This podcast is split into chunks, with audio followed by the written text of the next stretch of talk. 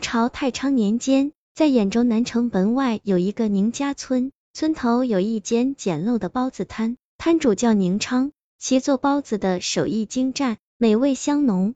他在卖包子的时候，总喜欢耍一些杂耍，吸引过路客官留意，因此包子生意一向红火。宁昌为了不浪费每日包子的剩余残料，特地在屋后院子养了几只大公鸡。这日午后，宁昌为扩展摊位面积，就挥起锄头除草挖石，想把一片杂草的退平清空出来。挖着挖着，突然在松散的泥土里挖出一只黑洞口。此时里面发出阵阵怪叫声，没等宁昌迟疑，瞬间钻出一条大蜈蚣，体型如成人手臂粗，长约四尺，长着两排尖利的蜈蚣角，头部呈青色，看起来异常凶狠。那蜈蚣好像被惊扰似的，一下就顺着锄头爬向宁昌。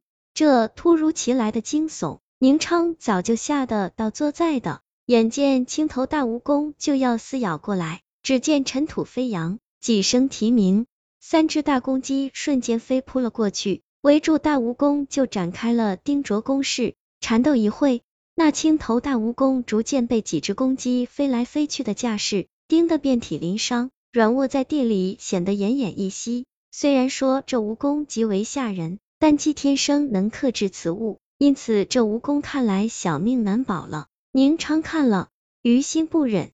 而且信奉做生意应当以和为贵，不想杀生，于是摇头道：“蜈蚣啊，蜈蚣，你好好到山上存活不行吗？非得来我摊子附近窝着，这不是自讨没趣吗？”受伤的蜈蚣微微点头，似乎听懂了。宁昌觉得有趣，便上前赶退了大公鸡，然后用长棍挑着大蜈蚣，带到后山一处草丛放生去了。数年后。宁昌的包子生意做得越来越红火，积够了资本，在兖州租下一间铺面，打算扩大生意。可是一个人忙不过来，就张贴招聘告示，想聘多两个杂工。不多时，门外进来一个黄衣女子，有礼的说：“店家，小女名叫月娘，你可要请女杂工？”宁昌见她虽长得美丽，但身子较弱，便道：“我要的是男杂工。”你这小女娃子来凑什么热闹？快快离去吧！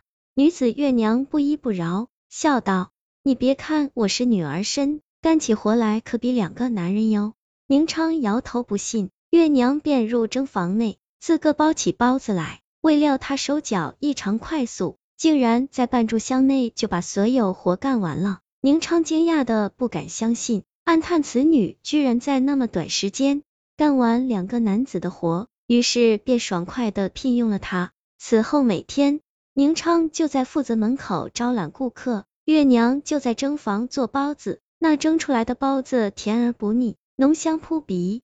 更奇怪的是，月娘每次刚进去不久，就捧着一笼蒸好的包子出来，神速的令人惊叹。于是有一天，宁昌好奇，就想偷偷看看月娘是如何做包子的。这一瞧，才发现。月娘进入后蒸房后，就露出了八只手四只脚，走得飞快，干得神速，揉面、料味、做包子，一气呵成。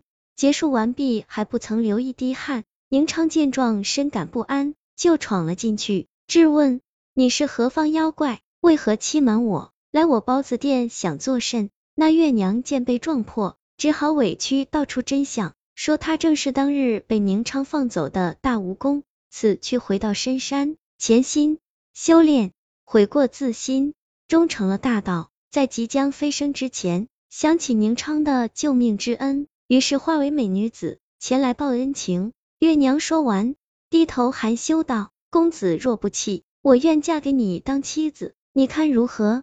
其实宁昌早对月娘有了几分爱意，虽然蜈蚣颇为恶心，但变成美女了又另当别论。已经不是那时的虫子了。宁昌见她如此勤快，要主动提出了婚事，于是就答应了。当晚两人同床共枕，互诉衷肠。聊着聊着，宁昌把持不住月娘的美艳秀色，就搂住对方寻欢起来。此间花好月圆，卿卿我我一夜春宵。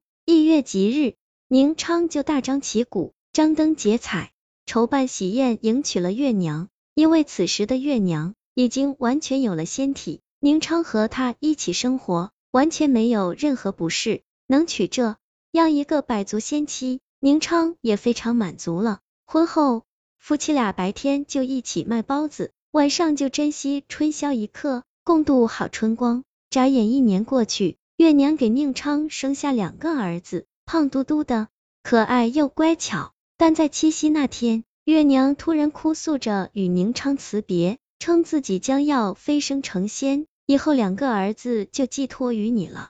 宁昌听罢也哭成了泪人，但知道妻子从此成仙，会得长生不老药，也不再留他。于是抱着两个孩儿，看着月娘缓缓上升，消失于天际。宁昌的两个儿子长大后很有出息，一个考中探花，一个中了状元。而宁昌的包子分店也开遍了兖州大小县镇，可他自从离别月娘之后，从未再娶，称只想一人守着这份情爱，孤独终老。